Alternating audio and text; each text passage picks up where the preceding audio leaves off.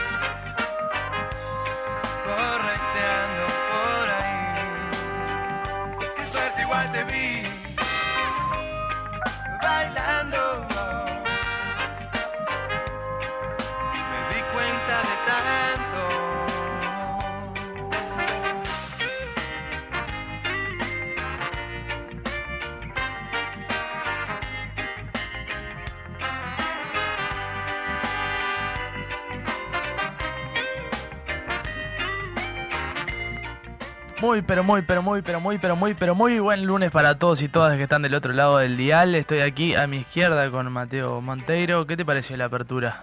No me quedó claro que fue el lunes. ¿Eh? No me quedó claro cómo arrancamos. Muy, Sí. pero muy bueno. Eh, arrancamos muy arriba este lunes. Primero, muy buenos días para todos nuestros y nuestras oyentes. Eh, la música me, me da a programa de radio. en Sí, sí, sí. Es un clásico. No puede faltar en ningún programa de radio este, esta cortina musical. Este- Y este sabes que mm, qué otra canción los días de lluvia se usa mucho en programas de radio es la de la, la Santa es la que dice los días como hoy no fueron hechos para estar solos. Ah, sí, sí, sí. se usa sí. mucho esa canción. Es verdad. Sobre todo los días lluviosos. Sí, y después, bueno, Llueve de Trotsky. También es una buena canción para los días de lluvia. Y. Bueno, ya entró en la trivia de canciones que nombran la lluvia y llueve sobre mojado. De Pa, Fito. Llueve sobre mojado es muy buena. Tiene una versión con uno de estos, de los dos eh, españoles que son muy. con- Sabina, creo que es. Eh, Serrat y Sabina. Sí, con uno de los dos tiene una versión que es muy buena. No los tengo muy consumido. Yo tampoco. eh, y además un poco que Sabina me cae un tanto mal.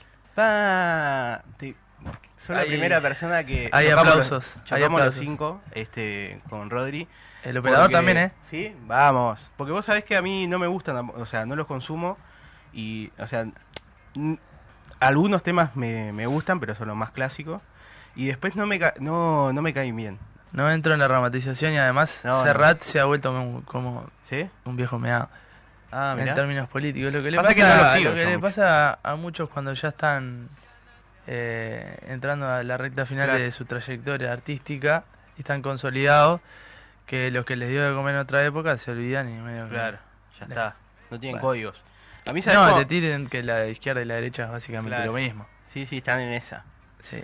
Eh, a mí me hay un evento puntual en el cual les agarré bastante desprecio, que fue cuando vinieron hace muchos años y entraron en una conferencia de prensa fumando. Claro. Y acá recién había salido lo de la ley, que la gente lo estaba como reimplementando, lo de no fumar en espacios cerrados y no sé qué. Y ellos haciéndose como lo- los, los langan, ¿no? Sí, iba a decir un epíteto que no se puede decir. sí, sí, eh, pero está haciéndose como lo- lo- los superados. Y- Como Calamaro fumando porro en el ante la Claro. arena, digamos. Y eso me pareció Que es otro Bah. Este ¿Calamaro? Calamaro no me cae tan mal. O sea, me gusta mucho su música y él como persona, no sé, para mí es un personaje. ¿no? Un adjetivo por cada artista que te voy a nombrar. Dale, Tiene que ser solo una palabra, ¿no? Calamaro personaje. Bien. eh, Carlos Alberto Solari. Una palabra. Poeta. Bien. Banco. Eh, Patricio Fontanet. eh, un gran cantante. Bien. Vale, una frase, tres palabras. Sí, está bien, está bien, está bien. Eh, el enano de la vela. Eh, el, el mejor alumno. Bien. ¿Y quién es el, el, el maestro? Y bueno, hay varios maestros. Bien. Pero él fue un gran alumno porque marcó época. Con los aprendizajes, con la trayectoria que hicieron los demás, abrió un nuevo camino. Bien. Banco. Laura Ganaura. Crack. O sea, Total. No me sale Rada. de decir. Eh, Uruguay. Gerardo Nieto. Barrio. Martín Quiroga. Plena. Petinati. Eh, acidez. Me da Bettinati un poco. Nacho Álvarez. no, no. No, no me causa nada Nacho Alone. La verdad, nada, nada. Y nada, para mí no es nada. Menos mal que no me tocó este juego a mí porque podría decir que... eh, Pettinati, o sea, ta- tengo, o sea, no, no coincido para nada en su forma de pensar. Este, para nada coincido en sus como en sus gustos y no no coincidimos en nada, o sea, no me parece una persona agradable, pero hay que reconocer que tal, el tipo tiene una trayectoria y marcó época también de la radio uruguaya, ¿no? Entonces. Sí, sí, claro. O sea, Este, hubo, hubo tiene un su momen- público. hubo un momento que todo el mundo escuchaba a Pettinati. Una eh, época muy tuvo- mala de este país. Tuvo una época porque realmente, eh, nada, hacía un entretenimiento que para la radio, él Y no- solo, cuatro horas de programa, eh, nada. Donde no rozaba tanto la política, ¿no? No, la mirada de- del entretenimiento, pero tampoco sí, le pasan un Sí, culo. otras cosas de propio de época, ¿no? Tipo, nada, micromachismo, machismo. Sí, no, eso. ser un- Pero bueno, eso lo hacían el, todos los el programas. loco hace un entretenimiento en base a la burla de la gente. Sí. ¿Qué tal? Yo no, no lo consumo tampoco. Eh, mm, pero intenté buscar artistas de- que estén asociados y no, no, no encontré mucho como para buscar. La Berizo, Ah, no, mal, mal, mal, mal, me cae mal. No me gusta, no me gusta para nada, ni su música, ni sus pensamientos, ni nada. Nunca me gustó. nada. Nicky Nicole, Crack, Luana, la reina acá, la reina. Lali, Una diosa. eh. Dillon, Pa, me cae muy bien. Quiero que sea mi, mi amigo. mirá, Sí. eh, vos, Bien, ahí. eh, eh, ¿cómo es esta? Eh, la triple T de Tini, Pa, no, no, ni a palo. ¿no? Ni ahí. No, no, ni ahí, ahí. Ceballos, Pa, Ceballos me parece que está marcando una época. lo quiero traer a la, la mecha. Sí, sí, va- viene. De decir que viene se toma un vuelo express de... Sí, sí, viene. Bien. Va a venir, va a venir. Pero lo tengo que traer una hora para mí. Con, eh, tertulia un poco y después le hacemos una entrevista. Sí, claro, le damos alguna bebida espirituosa, que eso Claro. le viene bien. Y además de bolso como nosotros. Eh, no, volviendo al, al juego, pues este fue uno de los juegos. Y el otro juego es que todo esto haciendo producción al aire es nombrar canciones que contengan la palabra lluvia, que hoy es un día de- que va a llover copiosamente, como todos los lunes en la República Oriental de Uruguay, Ah. subyugando lo que es el estigma de los lunes a la depresión y a la angustia. No hemos ligado nada con los lunes, la verdad. No. Nada de nada. Porque el uruguayo es cuadrado. ¿Cuál es el día más triste? Eh, para mí hay eh, el lunes O el domingo tardecita. y el domingo de tardecita tenés que buscarte algo para hacer porque Y hay que salir. es peligroso estar un lunes, un Sí. domingo de tardecita en tu casa. Hay que salir. No hay que dejar Hay que maquinar salir. la cabeza. Hay que salir a un cumple, a juntarte, a caminar por, no sé, en mi caso por 18, que es lo que me queda más cerca. Eh, hay que buscar algo para hacer.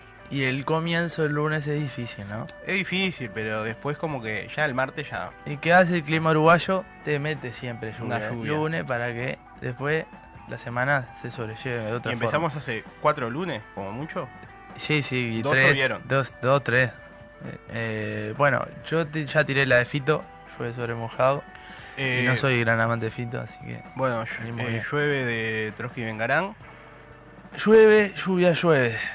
De Lucas eh, Hugo. Lucas Hugo. Eh, después hay uno que dice Lluvia, que es del último Bueno. disco de Charlie, creo. Ok. Que se llama Random. Hay un tema que... es- Medio abstracto, ¿no? Eh, afuera está lloviendo como un ciclón. Es el día perfecto. Uf, eh, pará. Ráfaga no. Y hoy quiero más ser en una cabaña. eh. Eh, El original, ¿no la cantaba? No, no, es más viejo. ¿Sí? Yambao, ¿no es?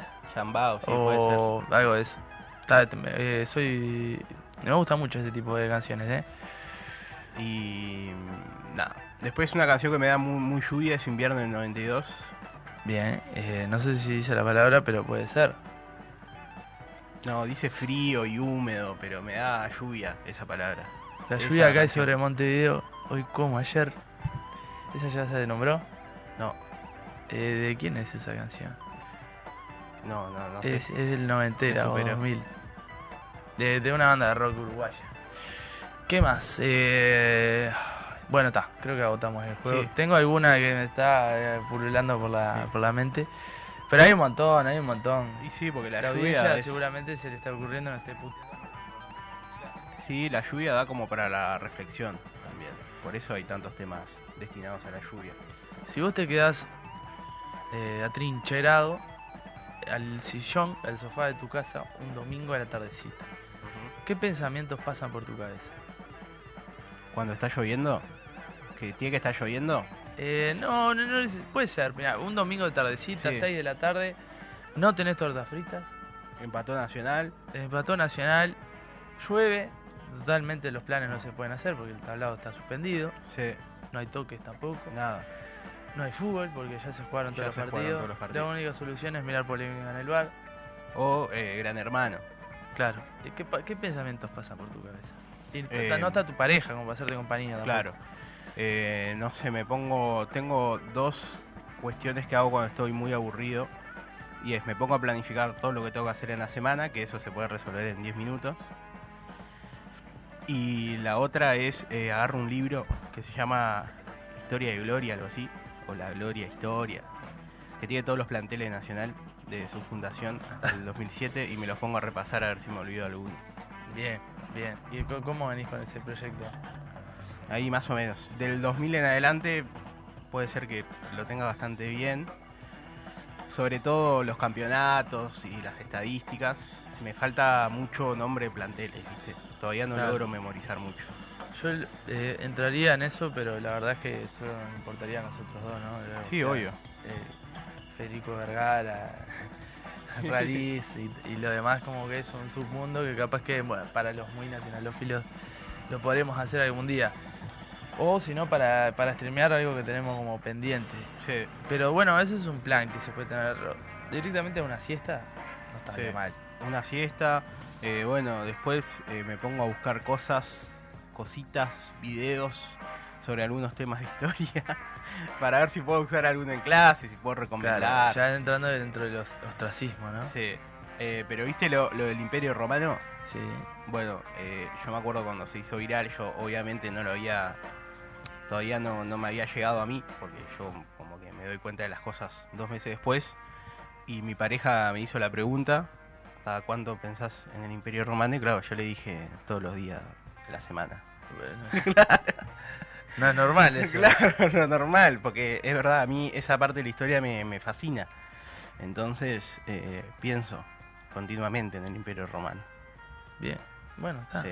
Este, Y aparte lo doy en, mi- en mis cursos. sí, claro, eso no Por lo, lo fallar, general. no lo puede fallar. No, ¿Cómo es la decisión? Es una, eh, una decisión fina que tenés que tomar en un momento del domingo de la tarde de, de meter a repasarse los planteles de Nacional de toda la historia o ponerse a preparar eh, videos sobre eh, el Imperio Romano.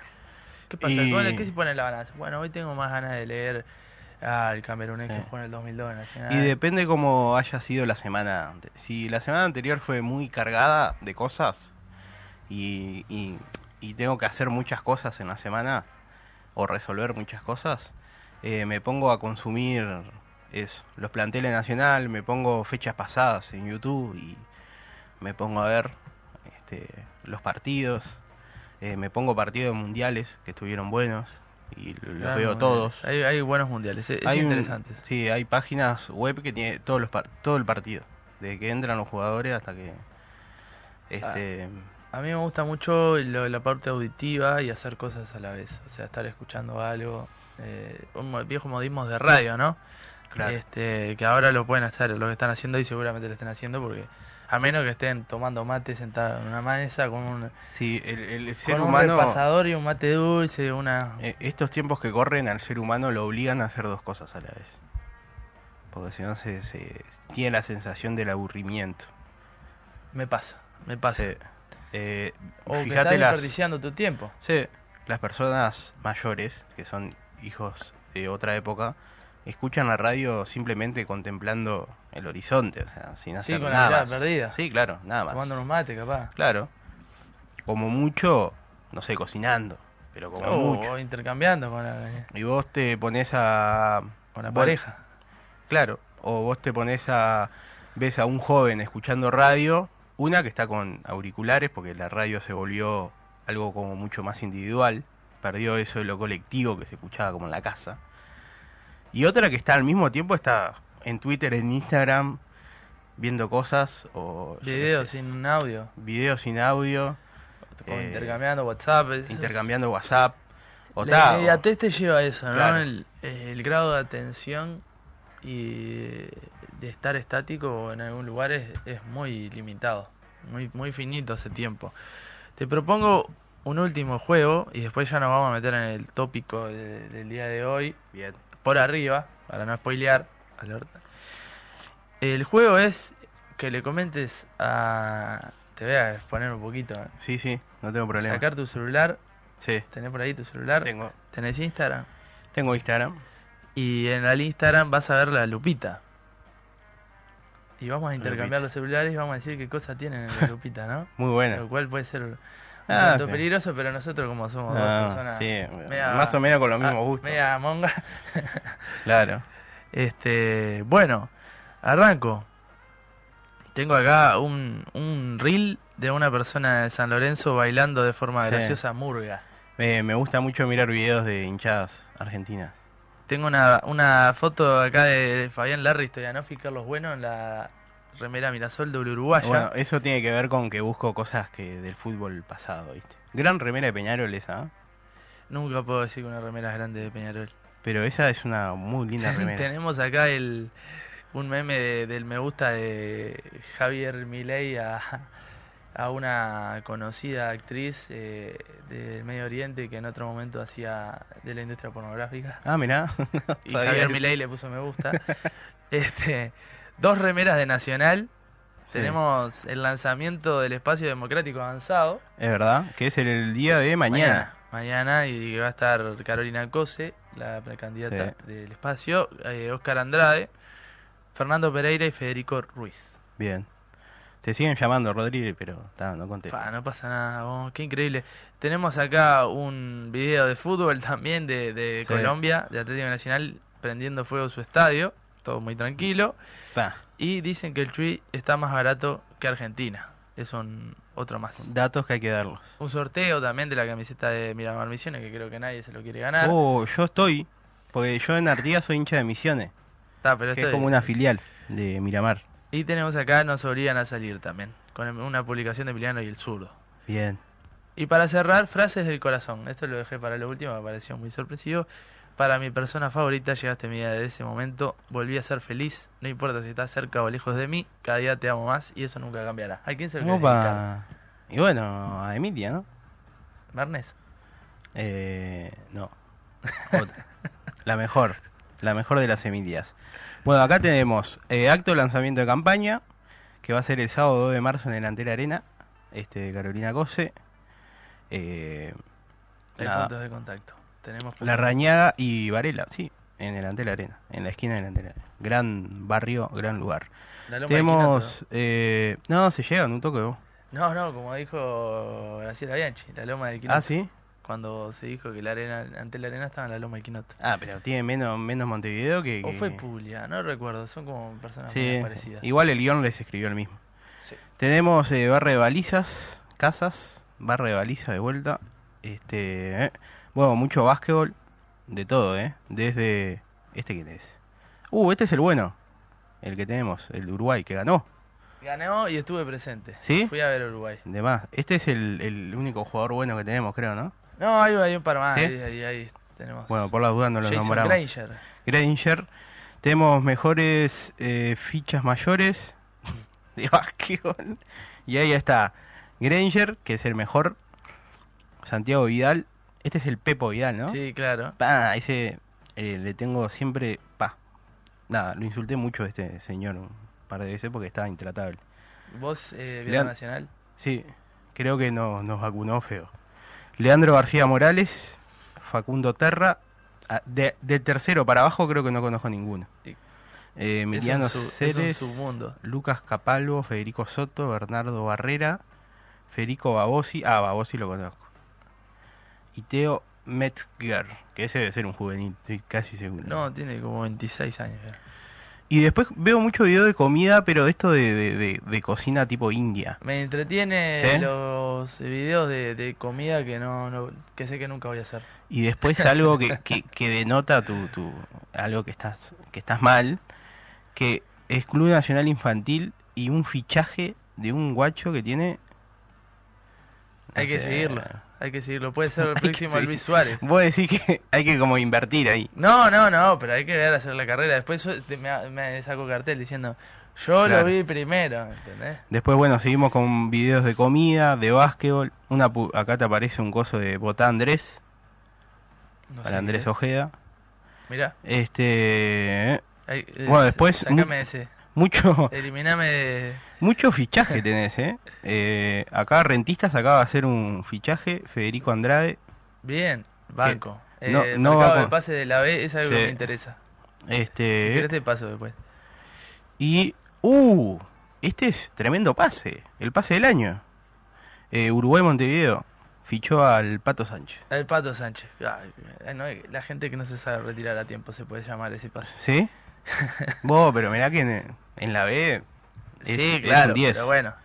Es Bueno, 10. creo que ya cumplí, ¿no? Sí. No, no hay nada grave. No. yo creo que eh, hubiera sido Es- es bien hubiera vos. sido preferible ver ver eh, una persona en paños menores antes que ver una publicación de Andrés Ojeda. Hubiera sido Sí. más decente.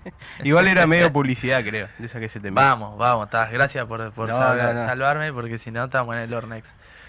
Bueno, eh, cumplimos, Sí. Cumplimos, eh, estamos sanos y salvos, pasamos esto. Obviamente que eh, no tenemos el video como para No. pensar Somos. que no filtramos nada. No, no, somos muy frikis igual.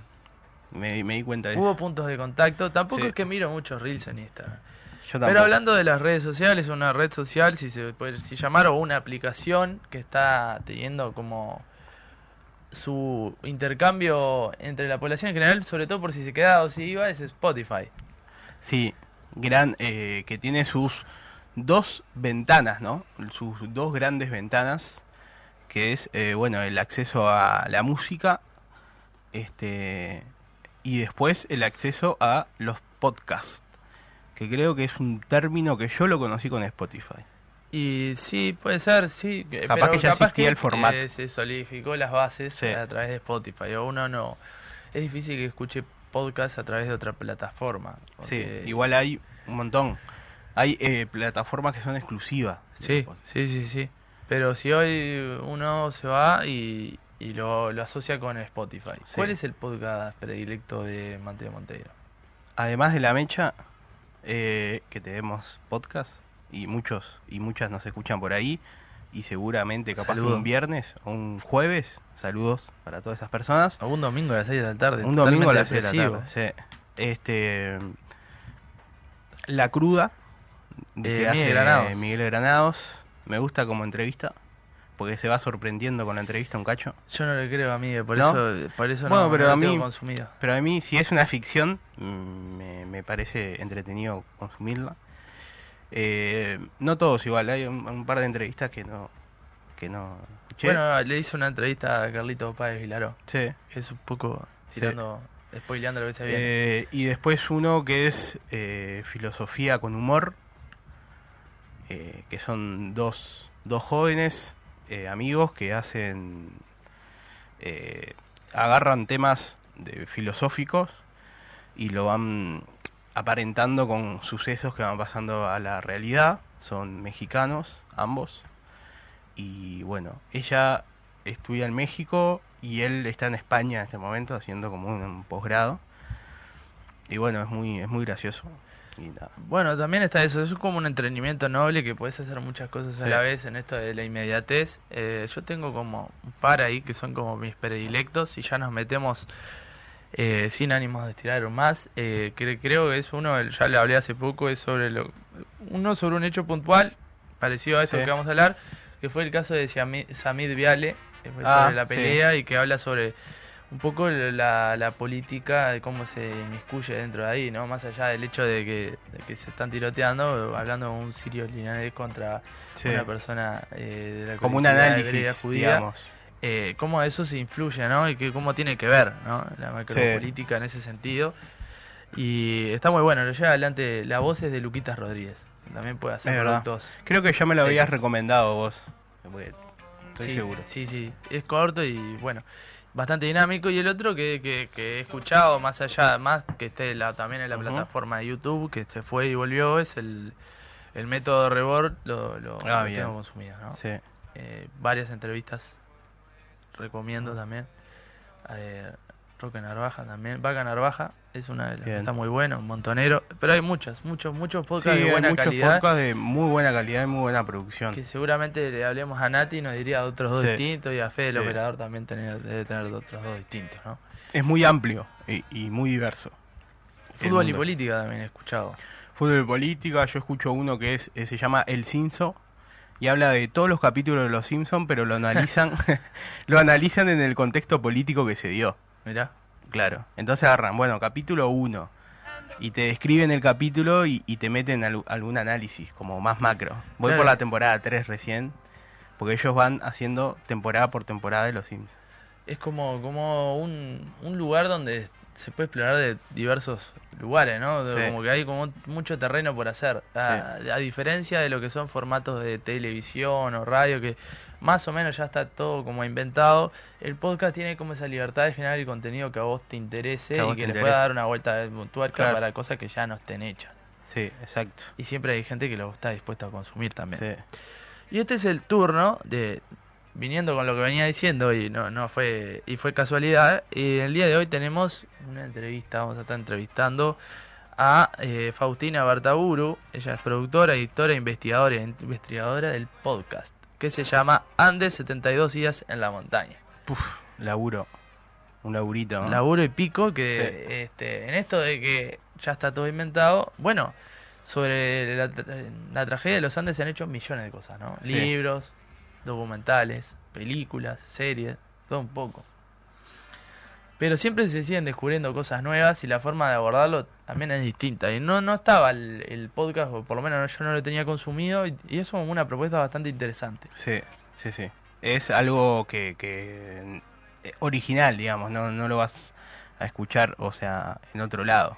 Sí, la historia es la misma, pero Y claro, cambia las perspectivas, es muy, es muy buena, muy el interesante. final es, es el mismo, los termina Claro, rescatando. Uno sí. no puede cambiar. Claro, no es una ficción. Puede contar algunas cuestiones que capaz que en otros documentales, en otros eh, videos, películas no se abordaron. Pero bueno, eso es terreno más allá de la entrevista que vamos a tener. Luego de la pausa, pausa comercial que vamos a tener a la productora, editora e investigadora de Andes 72 días en la montaña, Faustina Bartaburu. Pausa comercial y volvemos con más de la mecha.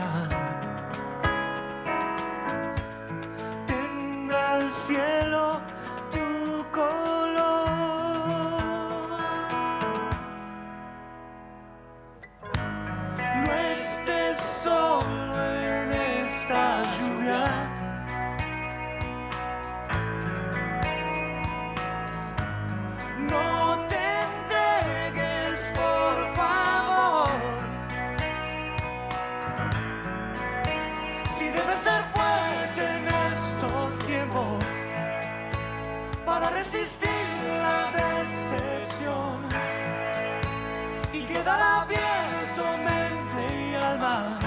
Yo estoy con vos.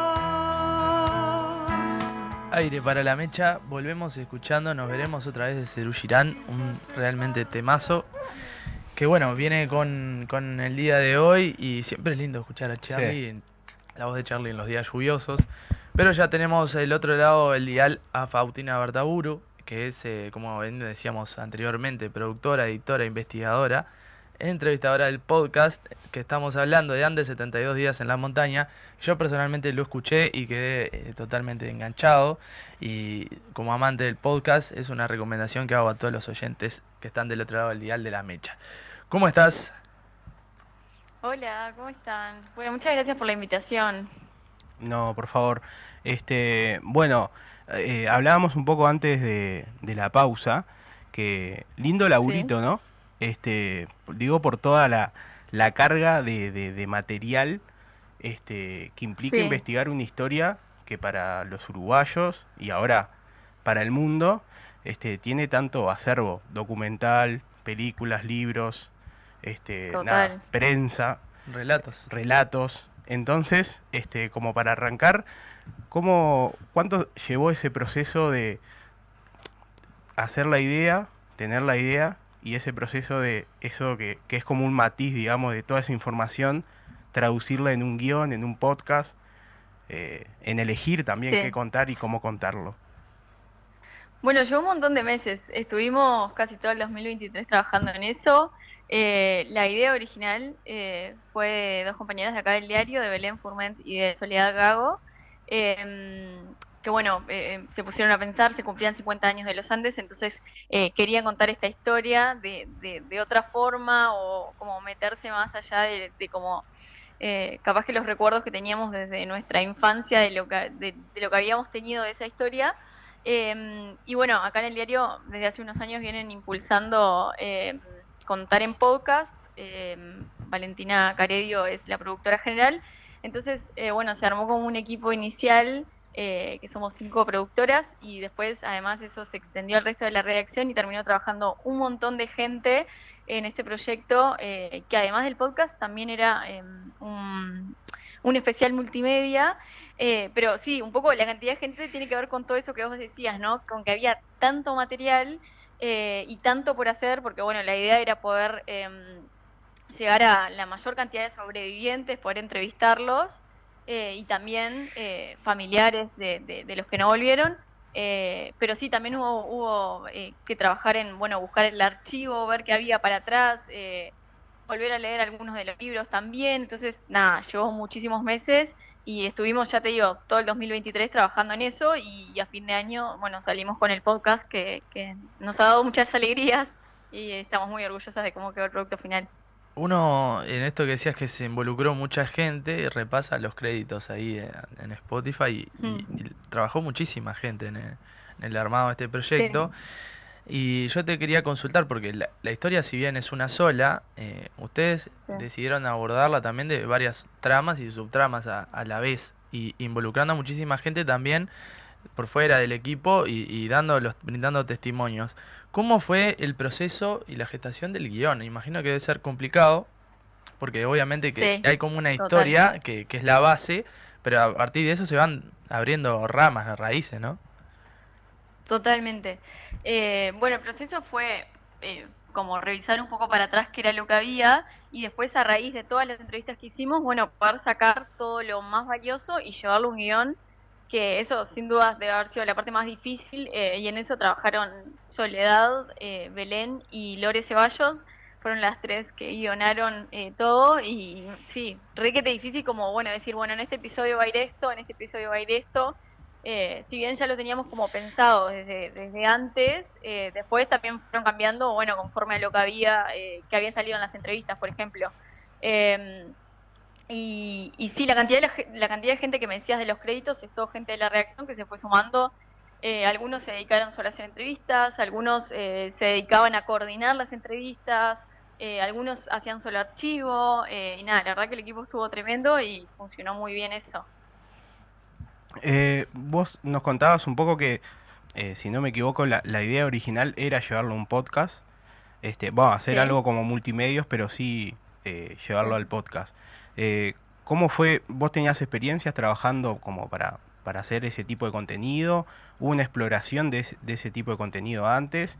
¿O, o nació como Claro. naturalmente, digamos, que ya lo tenían incorporado y ya fue pensado de esa manera? Mira, yo antes trabajaba en, en el equipo multimedia acá del diario, entonces eh, sí que como que tenía contacto con otras formas de contar, por así decirlo, pero no con podcast. Y acá en, en el diario eh, el podcast se viene como desarrollando desde hace un par de años, eh, pero para mí en lo personal y el resto del equipo también fue como involucrarnos más en podcast en sí y todo lo que lo que implica, porque ta, está hacer el guion, pero después encontrar bien como eh, bueno, más allá de, no, no es lo mismo que escribir una nota, ¿no? Es, es hacer el guion, es llevarlo a una experiencia sonora, es como encontrar qué sonido tiene que Claro. acompañar cada parte para que la historia cuen- se cuente como vos querés que se cuente. Entonces, eh, en eso también em, los chicos de Uicast, que son los que editan el podcast, eh, nada, estuvieron increíbles en eso, como en ayudarnos muy bien a, y hubo una ida y vuelta muy grande con ellos de hasta poder encontrar algo eh, como con los que nos sentíamos cómodas y con lo que queríamos contar.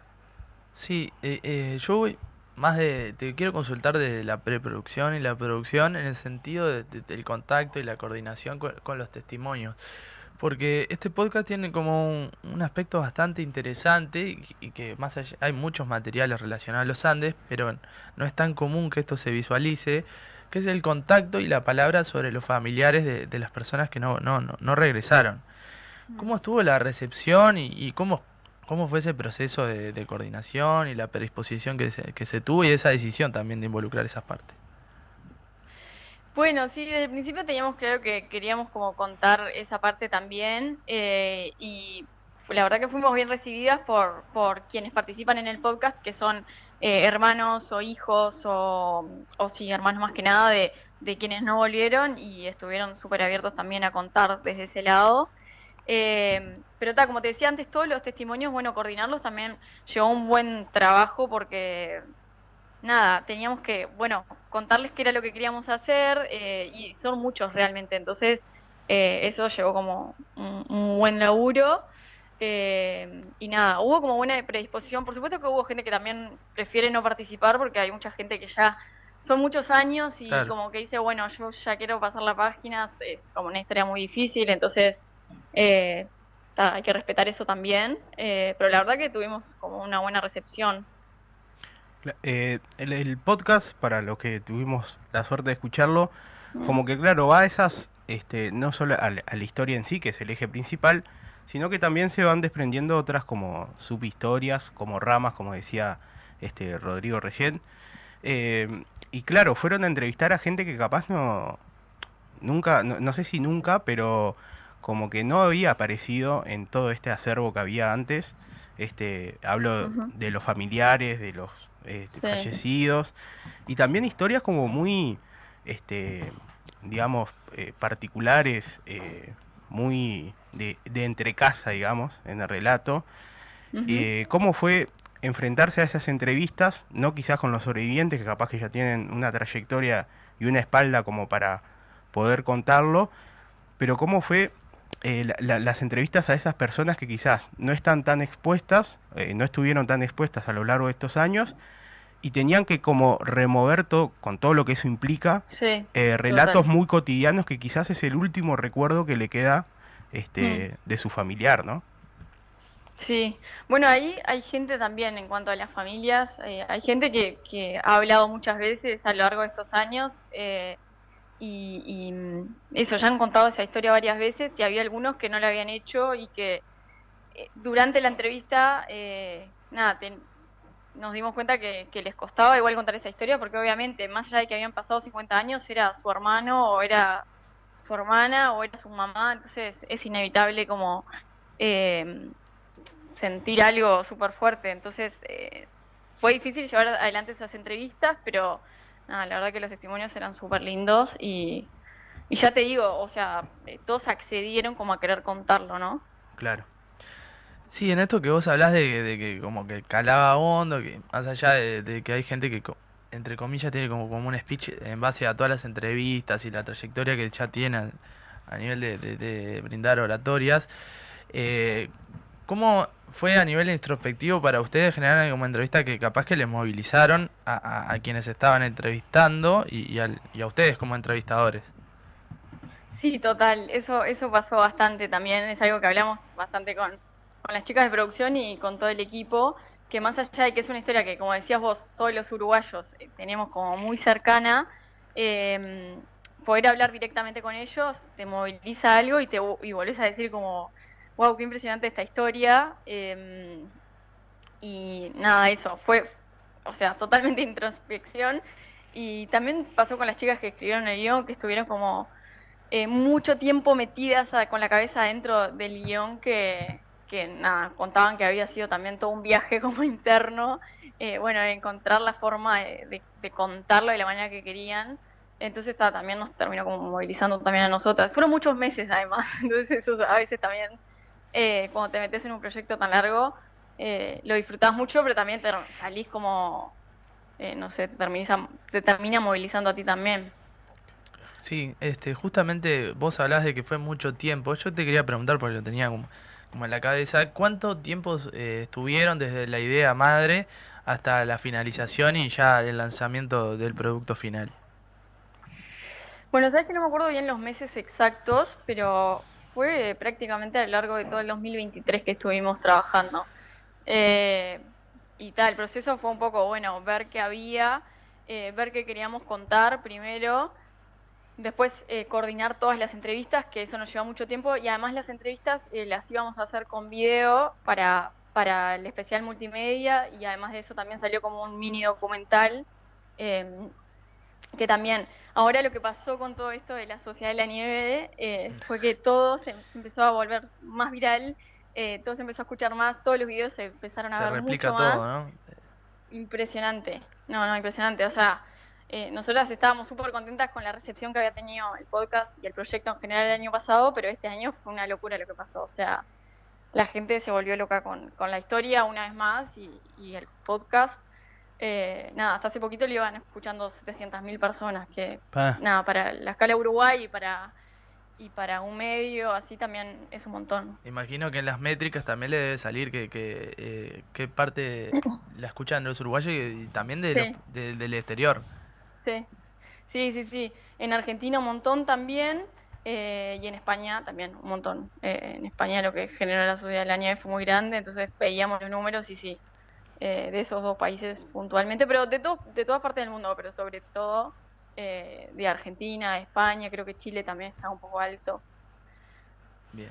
Eh, ¿Hay algo en el, en el proceso que, que fue larguísimo, pero hay algo que, que te quedó, que te marcó, que te sorprendió también de, de la historia o, o- o del momento de- específico?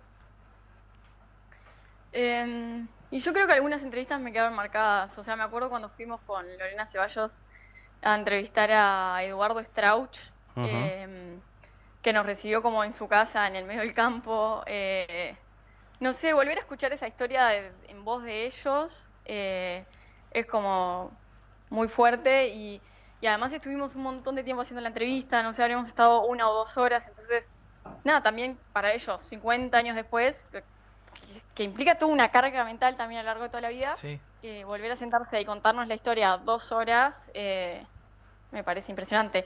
Eh, creo, no sé, me quedé con esa entrevista porque me parece que fue como súper fuerte todo lo que contaba, pero también muy terrenal, no sé. Eh, me quedo con esa en particular. Si- siguiendo con en esta línea de, de Mateo, de hacerte como elegir, este, bueno, bueno, yo personalmente tengo como dos partes predilectas de, de- del podcast. Una es eh, donde se lucura bastante bien cómo fue esa frescura de jóvenes que, que capaz que eran como, Sí. tenían esa irresponsabilidad media en carne propia de querer forzar a que salga el avión y despegue y también meterle como esa presión a- a- al piloto eh, bajo las condiciones Mm. climáticas y la otra es eh, en el momento de la luz los momentos de posteriores cómo Sí. es esa sensación de la espiritualidad y de, de- de paz que no solamente la transmite uno solo sino varios de los que pueden transmitirlo esos son como Sí. los Sí, dos ahí momentos creo que hay como, como una fuerza en esos momentos como el relato coral de, de como poner un poquito de lo que cuenta uno, un poquito de lo que cuenta el otro y toda, eh, o sea, toda la historia en todas las voces eh, logra un impacto que, que no es lo mismo si alguien te lo está diciendo, ¿no? O sea, eh, escucharlo en voces de ellos, como en pedacitos, me parece que hace como esos momentos tan particulares de esta historia.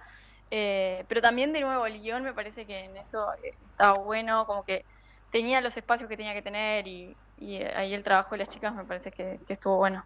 Sí, sí, sí, la, la realidad es que sí, y además el, el, el impacto lo sonoro que, que, que convive también a los relatos es como cuando, Sí. cuando está la voz de, de Belén y el, el sonido ambiente es como bastante acertado, eso, eso es algo que también eh, es como Sí. para destacar, sin ánimo de, de, de spoilear eh, mucho para que la gente que no lo escuchó lo, lo esté, lo pueda Lo escuchar. vaya a escuchar. ¿Con qué parte de, de, de- eh, qué episodio puntual es tu, tu preferido, si es que tenés alguno? Y bueno, creo que los episodios finales, eh, el 8 y el 9, son como, no sé, me acuerdo que íbamos viendo con las chicas cómo iba avanzando. Igual hay- un momento, el momento del, del accidente, me parece que también me gustó cómo quedó esa parte, pero el episodio 8, el episodio 9, eh, que cuentan como el final de esta historia, eh, son como súper emotivos y nada, eso, conforme íbamos avanzando, venías escuchando, te venías enganchando y el 8 y el 9, eh, para mí, no sé, yo me quedo con esos. Bien, hay que escucharlo todo entonces. Sí, claro. Hay que este, escucharlo todo. Ahí es como el desenlace Claro. final, ¿no? Ya pasó el desarrollo. Sí. Este, bueno, te queremos agradecer por, por este, por estos minutos que nos concediste, Faustina. La verdad que es que es una historia que para los uruguayos y uruguayas, más allá de, de algunos matices que se puedan tener, es una historia que atrapa, ¿no? Que, que, que y además eh, deja como disparador en varias. Después lo que pasó con el podcast y también con la, con la, con la película Sociedad en la Nieve, es como que estuvo en la, en la cena familiar, en la sobremesa y era como un, un lugar de, de discusión y un tema a conversar. Total, total. No, muchas gracias a ustedes por, por los minutos y por la difusión del podcast, que siempre, siempre nos gusta también eh, que más gente pueda acceder y escucharlo, así que gracias de verdad. No, por favor, Bien. sos bienvenida cuando quieras. Exactamente. abrazo. Abrazo grande, muchas gracias. Bueno, ha pasado la palabra de Faustina Bartaburu, productora, editora, investigadora e entrevistadora del podcast. A mí me gusta mencionar Sí. las cosas completas porque el trabajo Es todo, es, claro. es todo, ¿no? Eh, Así que del podcast Andes, 72 días en la montaña, son nueve episodios, capítulos, como le Ah, gusta mencionar sí. más, y son bastante de, de- de corta duración. Eh, a mí me gusta también igual si puede tener una hora, pero también hay gente, entiendo Sí. que hay gente que es eh, como No, se, es- se es- distrae más fácil. Sí, pero es muy consumible, digamos. Es muy agradable el, el relato, el tiempo, los silencios también, ¿no? Que tiene. Y nada, es otra visión de, de la historia. Eh, yo admito que soy de saturarme con las cosas. Por, por ejemplo, ahora esto me tenía, la, la, la historia en sí me tiene como medio saturado. No por la historia, ni por las personas, ni por el- la tanta información que hay Por la ebullición, ¿eh? por la ebullición, pero a la hora de, de- de conectarme y darle la oportunidad a este podcast, trae cosas eh, interesantes, nuevas, relatos y, y se enfoca en algunas cosas que están muy buenas también. Sí, te hace mucho conectar con el ambiente, ¿no? Te hace poner eh, en la escena con, con el timing de, de- de la voz, cómo va construyendo el relato con el, con el sonido que se pone y, y te mete, te involucra en lo que está sucediendo, en Mm. cada escena puntualmente. Eh, uno se puede visualizar lo que está pasando en ese momento, que creo que es lo que tiene el fenómeno del podcast, bien Sí. contado, y la radio también. Sí, sí y aparte hace foco en cuestiones que, que es fácil empatizar, ¿no? La sensación de ser joven e inmortal, por un lado, que creo que eh, todos hemos pasado como por, por esa sensación de sentirnos este, eternos. Sí, que y- no te va a pasar nada. que, ah, que no va a pasar nada.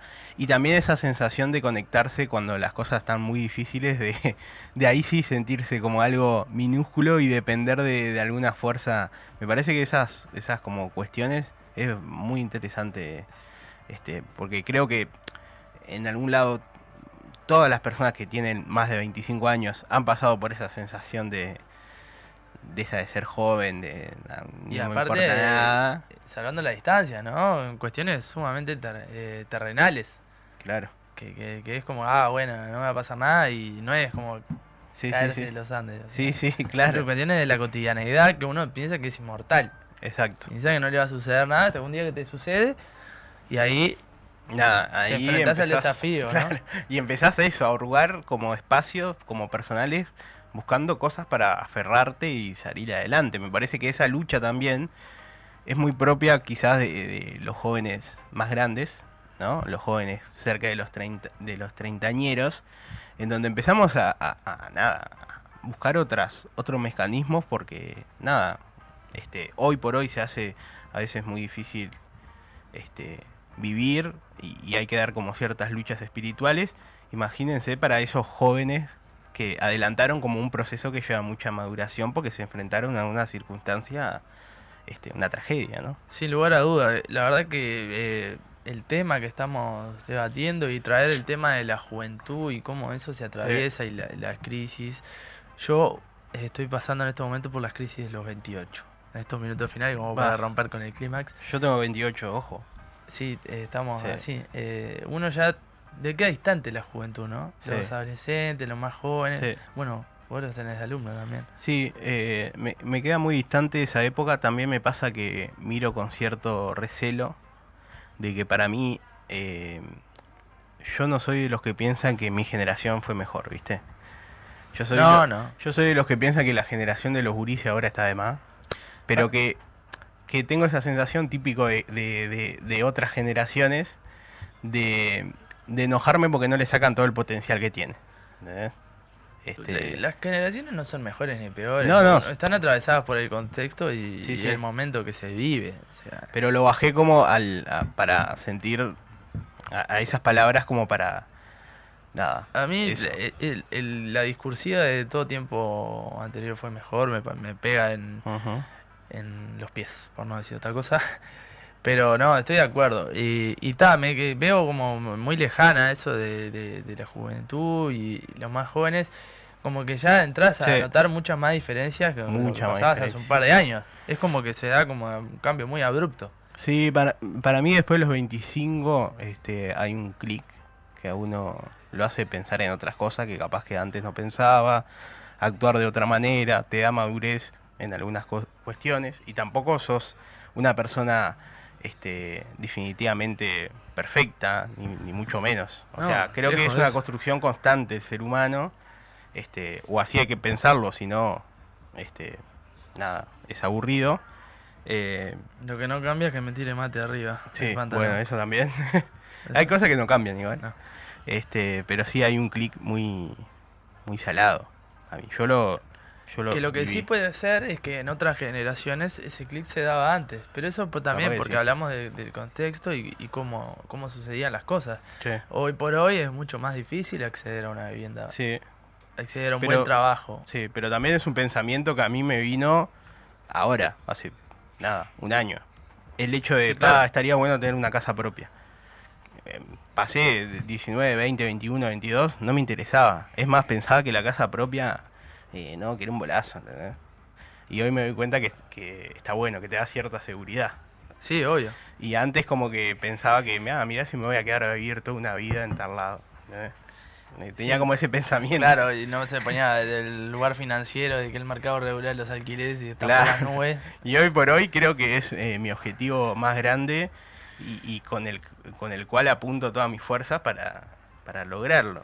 Lo cual es irrisorio, ¿no? Que uno tenga que, que desvelar todos sus pensamientos en tener un techo propio, con Sí. tantas casas vacías que tenemos Sí, en Montevideo, en Uruguay. Sí. Pero lejos de esta profundidad, bueno, es eso, ¿no? Uno ya hace un clic cuando la montaña rusa toca su tope de... Que siempre hacemos esa analogía, hace un clic que arranca a pensar en algunas otras cuestiones que, que son bastante profundas y que son transversales a cómo va a atravesar su vida, ¿no? Esto de, de irse a vivir solo es todo Sí. un tema, eh, separar, cortar como el lazo de los Sí. padres, eh, incluso más adelante, conformar una pareja con una persona que acompañe tu Mm. vida, después... en- Y ni hay que hablar los sentimientos que te empiezan a venir de la paternidad, Sí, maternar, claro, sí, paternar. sí. Este, es, es un, un viaje esta época que podemos hacer una mesa redonda para Muy también- individualizante esta época. Sí, Lo que te hace pensar es, bueno, ta, yo tengo mis cosas para pensar, Claro. mis objetivos. claro, eh, no sé si puedo traer a alguien al mundo. claro. Y odio esa frase, traer a alguien al mundo. Sí, este, pero bueno, es un es un tema y bueno, también está bueno un día dedicarle un tiempo a ese pensamiento colectivo, a ver si podemos ayudar a otras personas también. Exactamente. Porque uno a veces piensa que le pasa a uno, a uno solo. No, no, y hay gente que se subsime en esas crisis y les cuesta como le salir cuesta mucho más que muchísimo otra, salir. ¿no? Sí, sí, sí, sí. Pero Por las cosas que no te salen y te frustran porque es natural. es natural, sí. Y las presiones sociales también que, que existen, ¿no? Que Claro. por más que nos hagamos lo... Ah, no hay que hacerle caso a lo que dice la gente y todo eso. Cala eh, hondo igual. Cala hondo, cala hondo igual. Sí, exactamente. Y, y a veces eh, es como difícil salir de, Sí. de eso. Así que bueno, estaría bueno como para debatirlo, intercambiar y, y sobre todo como nosotros no es en plan de, de ayudar a nadie porque nosotros también tenemos nuestras propias problemáticas sí, claro. y nuestras propias crisis. Ayudar a pensar en realidad. sino a problematizar y ver qué, qué- qué síntesis se puede hacer de esto, Claro. ¿no? Más allá de las presiones sociales están las presiones económicas También. y ahí hay una y hay una culpa Sí, clara. también. Pero dejamos la invitación, eh, seguramente el lunes que viene nos enfaticemos y nos enfoquemos en lo que es carnaval Carnaval. o no, ¿Y? porque si se suspende la fecha de hoy, la última fecha de la liguilla es el lunes Ah. que viene, así que será para otra. También. Hasta cuando quiera, adiós Momo. Vamos arriba. Nos vamos escuchando. Un saludo grande a toda la gente que está laburando en carnaval. Quiero mandarle un saludo. Yo voy a citar a Camarota, un saludo a la Sociedad de la Nieve y a todos los familiares que están escuchando y amigos y amigas. También. Beso grande. Más de la mecha el próximo lunes.